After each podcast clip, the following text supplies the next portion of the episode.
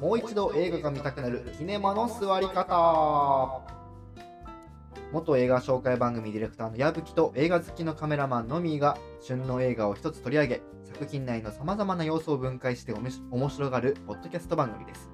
映画には旬があります。今見るべき映画とその楽しみ方をご紹介します。ささやかな拍手とともに。ささやかな拍手拍手とともに始まりました。今日もね、季節は12月。いやー、雪も降り、雪降ったっていうレベルじゃないね。いや、ほんとね、もうなんか、もういらないっす。えーもう満足したのでお正月のムードをねさっさと味わいたい今日この頃ですが、えー今日取り上げる映画はゼゼゼゼ高久監督の「有罪」です、はい。こちら今日は、えー第35回東京国際映画祭のオープニング作品にも選ばれた話題作「ラーゲリより愛を込めて」のゼゼ高久監督の問題作「有罪」を分解していこうと思います簡単にあらすじですね。かつて世間を震撼させた事件を起こした少年犯のその後を描いた薬丸武さんのミステリー小説を映画化。綺麗事ではない人間の本質を描く天才、鈴高久監督が送る渾身のヒューマン作品。こあー かつてしん、あーかつて世間を震撼させた事件を起こした少年犯のその後を描いた薬丸武さんのミステリー小説を実写映画化。綺麗事ではない人間の本質を描く天才、ゼゼ高久監督が起こる渾身のヒューマンサスペンス。心を許した友が元殺人犯だった。その問いに答えはあるのか。それでは早速本編に参りましょう。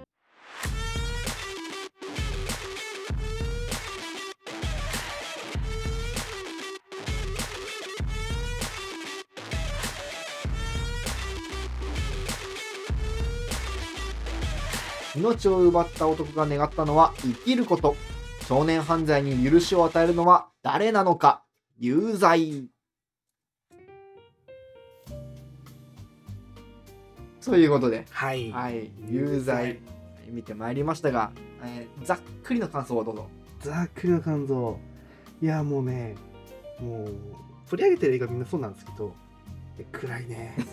暗い暗ね。いね。嫌になっちゃうね嫌になっちゃう。もうなんか、見てて鬱になる。まあそもそも少年犯罪っていうかなり重めの、えーテーマを扱っているということプラス登場人物がまずもちろん陰鬱そう。もうね、全員の目がうつろなんですよ。誰の目にも光がない。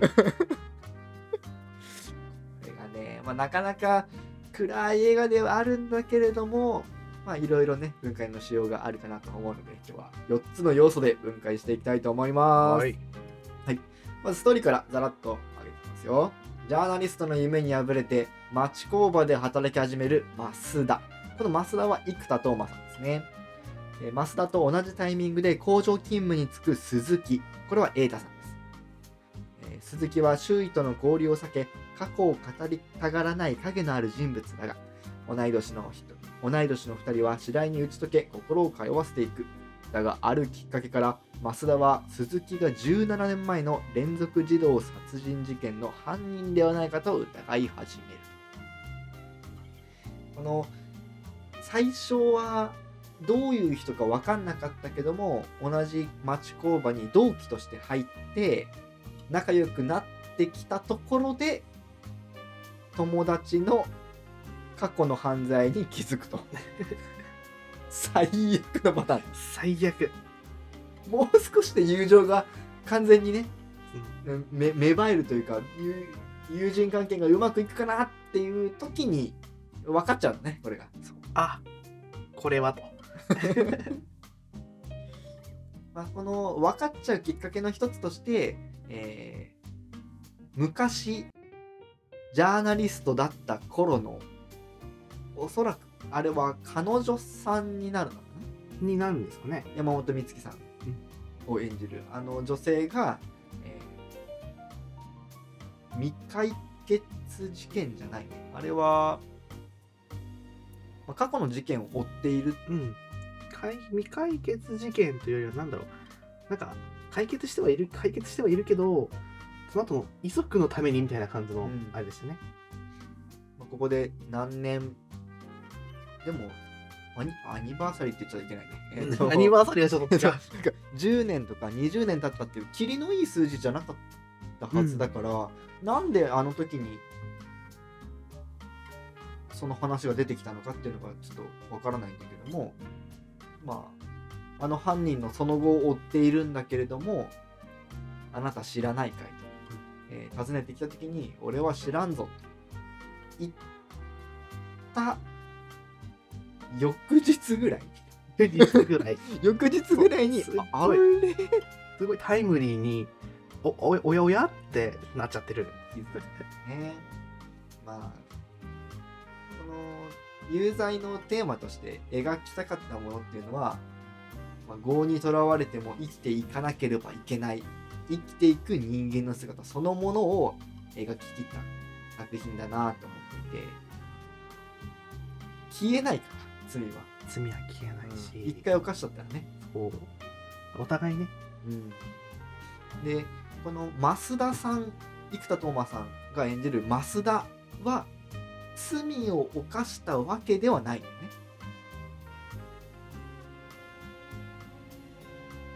友達の自殺を止められなかっうん。たっていう、うん。えー負い目を感じてうんうん。いるっていうのと最後に助けを求めてきたのに突き放してしまったうん。っていう記憶がずーっと残っていてこれはほぼ自分が殺したのと同じだとうん。思っているんですね。その中で自殺した親御さんはこの生田斗真さん演じる増田が唯一の息子の友達だったと最後の最後まで信じたかった。突き放してなどいない一緒に悩んでくれた一緒に戦ってくれたっていう記憶でいたかった。でもそれを 違うんですって打ち明けようとするっていうこれもなかなかねエゴだよね。うん、英語ですね。でも、あそこで例えば打ち明けてたとしても、あの両親は、きっと責めはしないと。あ多分分かってたよ。うん、多分ね、気づいてはいるし、あの年代の人子たちで、それはね、しあのしょうがないって言ったらあれだけど、まあ、そうせざるを得ない環境っていうのは、親たち、同じ世代の子供がいる親たちから見たら、ある程度ね、自分の中で折りもつけなきゃいけないところなんじゃないかなっていうふうに思いますよね。まあ、明らかに友達だった期間はあるわけだから、うん仲良かった期間があるからこそそこにすがりたい気持ちはわかるしそれをそれにすがられることの辛さっていうかうん増田が本当はそうじゃないのに俺は何もしてやれなかったどころか最後突き放してしまったのにっていう自分を許してくれる存在がいないからこそそれを真実を打ち明けてすっきりしてしまおうっていう。あれちょっとねい嫌だったね。まあそんな中鈴木はちゃんとさ殺人を犯しているのでうん、ちゃんとやっちゃってる。彼は本当に犯罪者だからどこまで、えー、と許されるかっていうのは少年法が定められさ定めているところの範囲でしかない。うんうん。この少年法についてはいろんな議論が交わされていて実名報道をしないことによって確か遺族すら本来知らないはずなの、名前すら。自分の子供が殺された殺した犯人は誰なんだ？言えませんこれが少年法のすごいところだすごいところ。すごいところだと思ね、なんか、ね、あくまでもそれって、こう、その子たちが構成する余地があるからってされてる法律ではあるけれども、あ遺族からしたらね、ちょっと、なことしといて、まあ、許されないという。許しがたい気持ちっていうのはもちろんあるだろうしだからこそねいろんな論争が巻き起こる問題ではあるとは思うんですけ一ど生蹴りつかない問題だし、死刑賛成反対とうか、ん。あれも結局構成する余地がある人間を今殺してしまっていいのかみたいなうんうん。ことだと思うんだけども、少年法もさらにその中に組み込まれている議論の一つなんだけどもあの誰が許す許さないっていうのを法律っていう一つの基準を定めることで納得できるようにしてるシステムなんだよね。うん。それをいいか悪いかっていう議論をするのがなんか僕はちょっとナンセンスなんじゃないかなと思って、うんうん。今その、まあ、変えていこうっていうのはいいと思う。でも、うんうん。この法律はおかしいっていうのが今現段階ではまかり通らないうん。だって今日はその法律がある。あの時効という法律が設定される前に犯した殺人。時効というせ法律が設定された後に犯した殺人。このたった1日の差で時効になるかならないかっていう犯人の一生が決まるっていうのは、まあえっ、と64、うん。っていう小説原作の映画でも描かれていたことだと思うんですけどもあまりにもその1日ってでかすぎるじゃん。うん。いやーこれ明日殺していたら俺は時効になっていたかもしれない。いやこんなこと言うのはおかしいんだけどもっていうことじゃない結局。うん。だからこそ今日犯した犯罪は今日の法律で裁かれるべきだしそんなこと言ってしまったらもう意味がない。いいかないだから少年法に関しても今はその少年法があるんだからそれがおかしいと思うのであれば今後変えていかなければいけないけれども今日異議を唱えるのはもう遅い、うん。だからこそ選挙に行けよって話なんだけど それはもそうだそうですね。う、うん、なんかねそういう誰が罪を犯したからっていうのの基準として設定されてる法律に立てつくのはもう無駄なので、あのこの映画の登場人物の中にはたくさん罪を犯した人間が出てくる。いやもう本当に。犯罪者だらけ。犯罪者だらけ。いやでも実際そうだと思うんですよ。でね交通事故でまあね子供の命を奪ってしまった家族のお父さんも出てくるんですけど交通事故なんてねこう今だったらね高齢者の方が事故を起こしてその遺族だったりとかそれこそ若い人でも免許取り立ての子が事故を起こしてで何人重体何人死亡っていうのがね日常3時、ま、もう毎日のように出てくるからそれが一件起きればもちろんそれに関わってくる人間が、まあ、少なくとも2家庭は生まれるわけでみんなこう口にしてないだけで結構周りにはこういう状況の人っていると思うんですよね。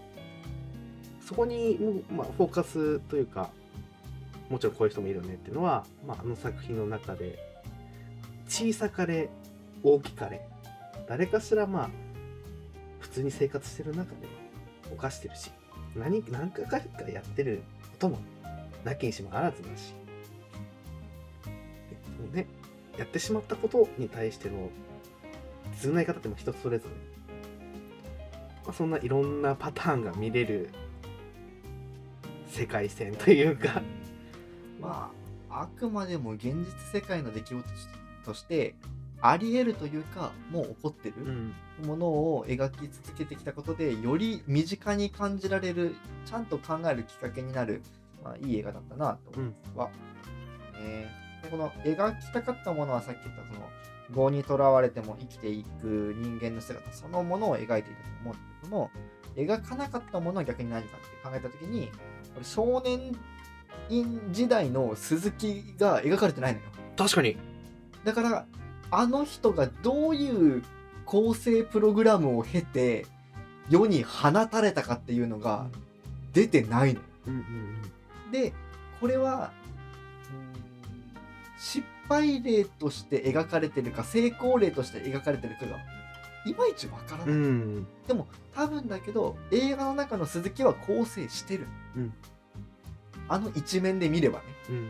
あの映画のカメラに映ってる時はね。映ってる時は。そう。それ以外の時に一人でまた猫を殺してるかもしれないけどもそういう描き方はされてないから、うん。あの描かれてる情報からすると鈴木は構成できてる、うんでもそういうそういう人がどういう構成プログラムを経て出たかっていうのは描かれてなくて今どういう構成プログラムが行われてるかっていう一例だけがです。うん。それが鈴木がお母さん役として慕っていた女性の職員うん。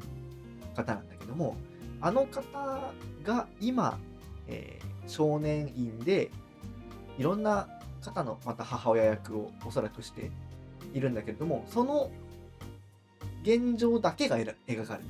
うん。それが成功だっていうことにしてる気がする。うん。それは何でかっていうとあのプログラムってあの実際にあるらしくて。うんうんうんうん。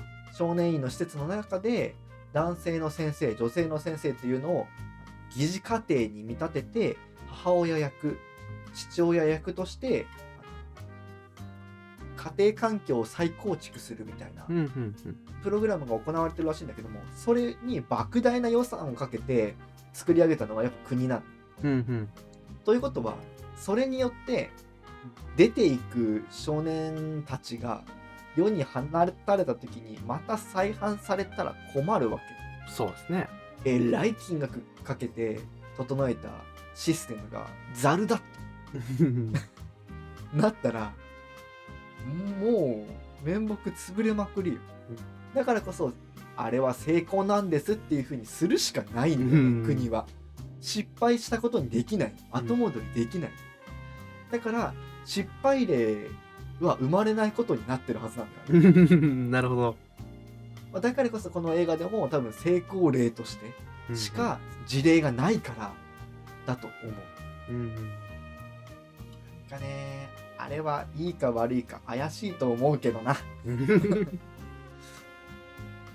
加害者と被害者の家族っていうのは当事者同士で何か干渉できるわけじゃない。法律が間に挟まってるから関わることはほぼほぼできない。っていう中で世間の声っていうのがめちゃくちゃ邪魔だなと思う。うん。当事者同士も介入できない問題に 世間のお前らが何を言うとんだと。ニュース見てても思わない？うん。思いますよ。ああね。周りがガヤガヤ言ってんなと。こんなこと言ったら怒られるかもしれないけど。でなんかと結局さなんだろう。まあ世の中のニュース大半そうだと思うんですよ。それこそ犯罪に限らずうんと例えば芸能人の誰と誰かが結婚しましたとか誰と誰かが熱愛報道とか。そんなもうやらせとけよと。何をこっちが口を出さなきゃいけないのって。でもその2人が幸せならそれでいいしでその当事者間で問題を解決したのであればこっちからさらに追い打ちをかけるようなことは別に僕はしなくてもいいと思う。周りうるせえよと。うるさいのよでもねそういうなんか井戸端トークというのはねやはりみんなの興味を引くものでそれが雑誌の売り上げにつながってるっていうのがあの、まあ、全て私たちのせいだと。そうそうそうそう。買うからねみんな。そう。まあ結局のところね人はあの他人の不幸好きですから。他人の不幸は蜜の味ですから、で結局はね美味しい蜜を食べるたびに出た生地を買いでガヤガヤ話すと。もうねエンタメになってるのよ。あれがエンタメになってしまった途端にもう当事者間の問題ではないんだよ。だってショーなんだから。うん。っていう風になってしまいがちだからあの報道のあり方というか いうことをね もう一度考えたいなともう一度ちゃん思います。と考えていただきたい。はい、それでは続いては役者分解していきましょう。まず生田斗真さん、えー、瑛太さんこの2人が主役となって物語が進んでいくんだけどもこの2人についてなんかイメージがもしあれば。いやあのー、生田斗真さんって僕他の作品で見た時も結構うつろな役というかなんですかね全体的にこうキャピキャピしてるイメージの作品にはあんま出てないっていうイメージで。ただなんだろう。時折作品内で見せる笑顔だったり表情っていうのはすごい作品に生きてて。で一貫してその人のキャラを演じ通してる。この人はこういう人だからこうするであろうっていうのを演技を通して感じ取れる役者だなって僕は思ってますね。生田斗真さんは僕はやっぱりモグラの歌のイメージがあるのでどうしてもねあの全裸、うん。どうしても全裸のイメージが強いからこそ今回ここまでねあのほぼほぼ笑顔がない、うん。えー、辛そうな 役っていうのは僕は逆に新鮮に感じてやっぱり彼のルックスの良さっていうのが、うんうんあだになるんじゃないかと思ってちょっと顔良すぎるから、うん。その重い悩みを抱えてるっていうのが入ってきづらいんじゃないかなって思っていたんだけれども、今回かなり、うん、本当にいそうなうん。青年として落ち着いて役を進めていたのですごくいいなという印象でしたね。他の俳優さんでなんか気になった人とか役名役どころとかでもあなんかあれば。役どころで言うとですねえっと僕子役を見るのが結構好きなんですよ。で、えっと、少年院に出てきた子。おちょっと名前が出てくる少年院のあれかなちょっと問題を毎回起こすいじめられてしまっていたあそうそう丸刈りそうそう。そうの少年か。丸刈りの少年。田中なんか。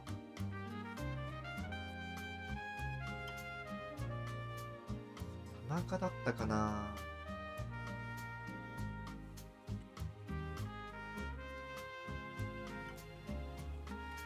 彼は見たことなかったかもしれないな他の作品では。あんまり印象にはない方かもしれない。この方かな。中圭人さんかな？ち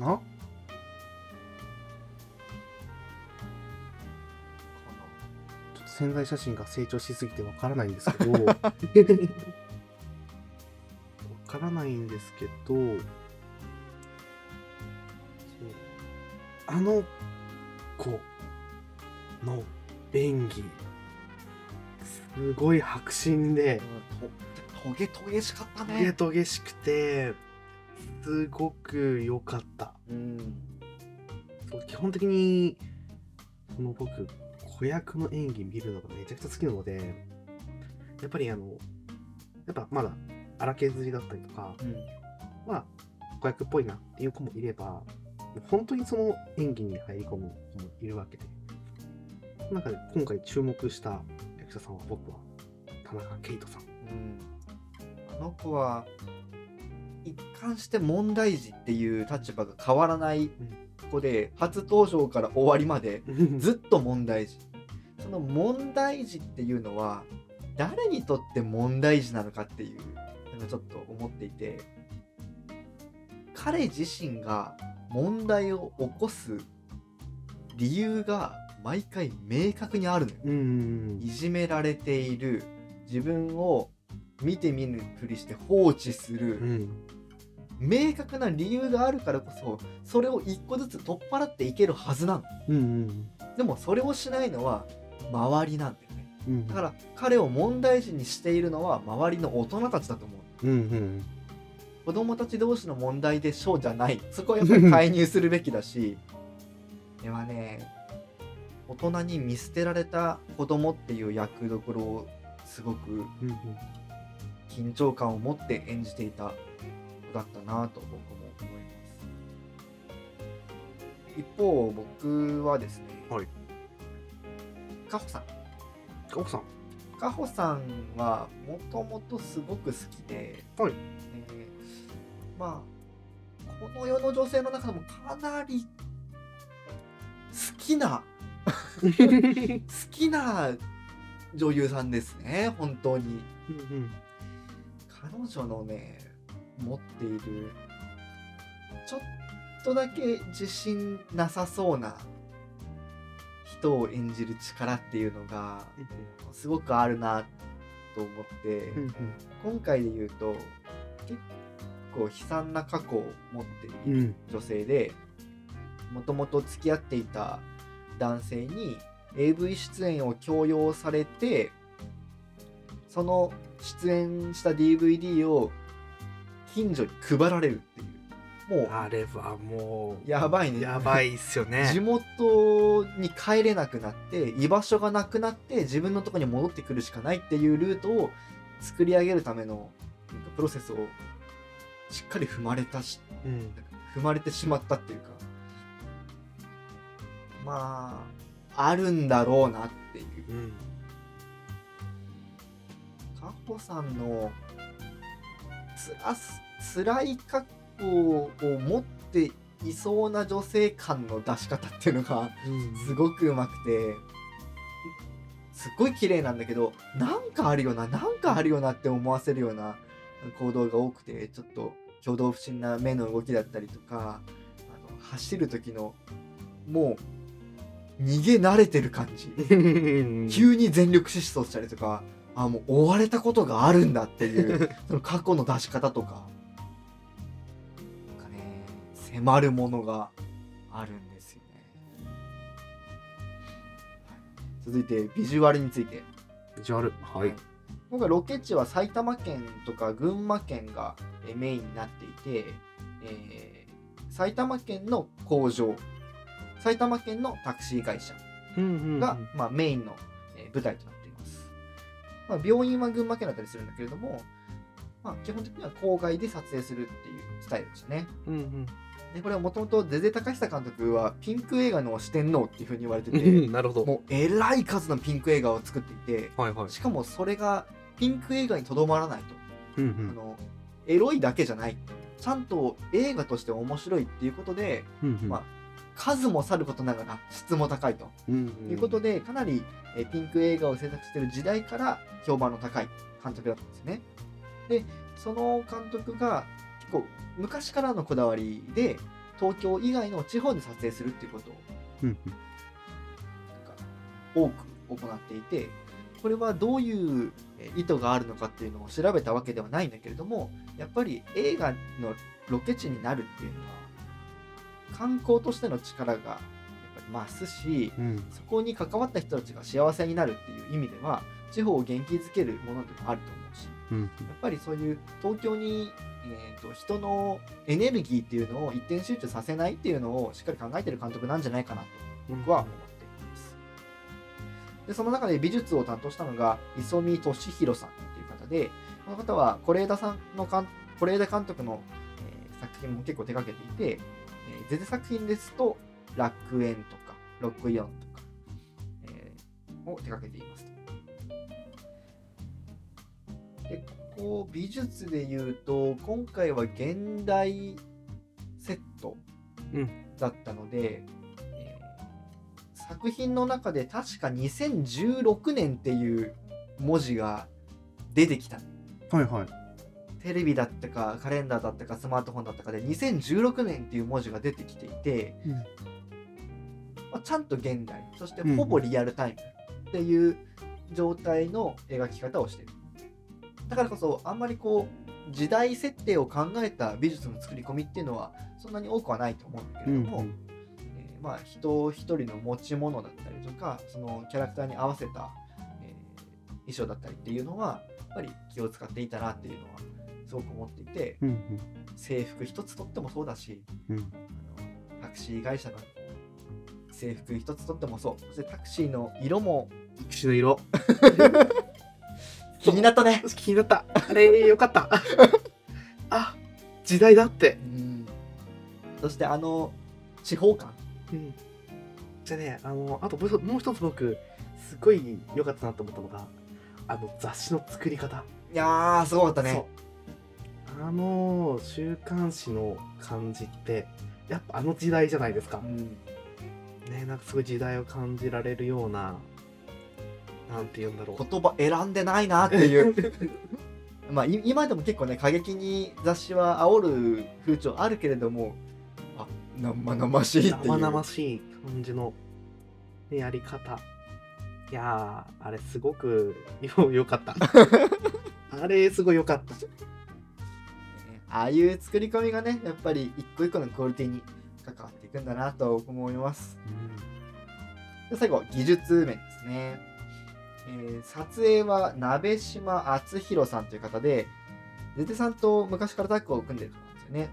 うん。守られなかった者たち楽園有罪、えー、あの時の命と、えー他にも広木隆一監督のノイズとか、えー白石和也監督の人よとか、えー結構ドライな作品に、えー関わっているのかなという印象ですね。うん。あんまりこうカラフルな、えーていうかな。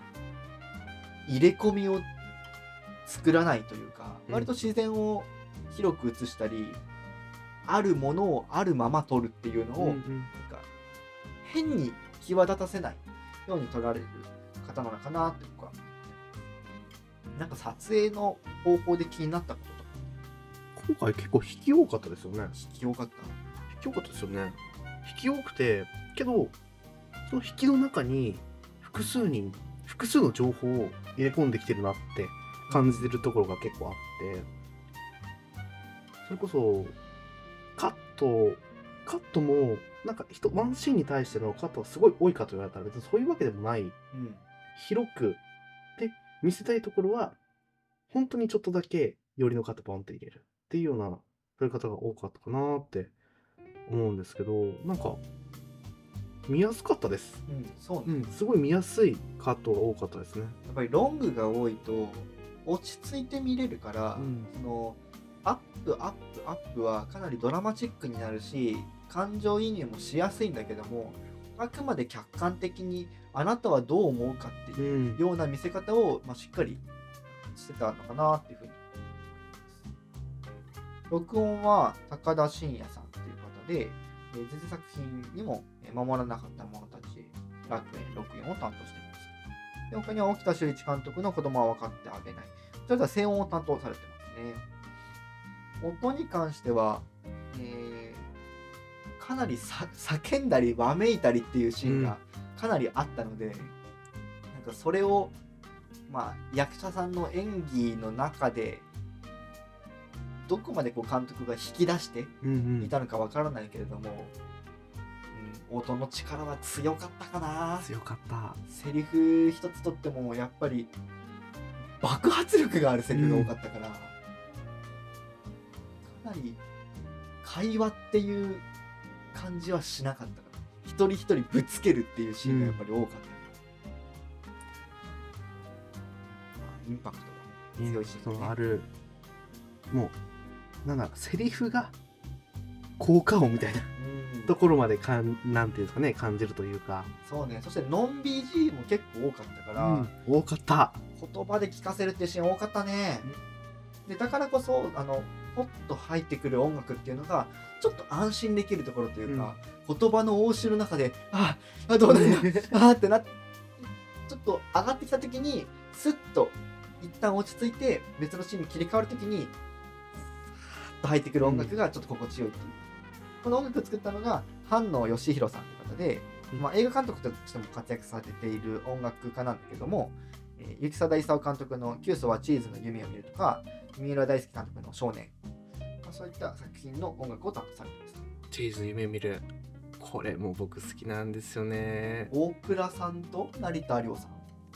大倉さん大となり倉和義そうですねさんと成田凌さんです。で僕そのうんと三浦さんの何でしたっけ？これ少年？少年。少年を僕見てるんですよ。うんうん少年僕このこれ2つも見てるんですよね。2つともねめっちゃ好きで。うんちょっともう一回見たくなってきたのでちょっと今日夜見ますわ。少年は僕も見ていて松坂桃李さんが、えーとまあ、男性なもちろん男性なんだけれども女性向けのえー風俗店うんというか、あれは無店舗型だと思うけれども、うん、多分多分あの法律は犯してるんじゃないかなって。まあそれか、まあ、デリヘルチックにうまいことやってるのかもしれないけれどもまあおそらくあ危ないうん。職業かなと思われる、あの職業が、まあ、実際に今普通に存在している中で少年が取られた時には、まあ、結構話題になっていた女性用風俗というものが、えーまあ、映画一本でフォーカスされていたのでちょっとびっくりしながら見た感じですねで照明担当されたのは影剛さん。これ多分芸名だとうん、うん、おそらく。源氏名的なね。うんおそらくね。影剛さんこの照明の方で影剛さんっていうのはこの影が強いと。なんかいい名前だなと思ってねかなり印象に残ってますね。透明とか光を作るために来たみたいな。これ本名だったら本当にすごいな、うん、本名だったらすごいですね。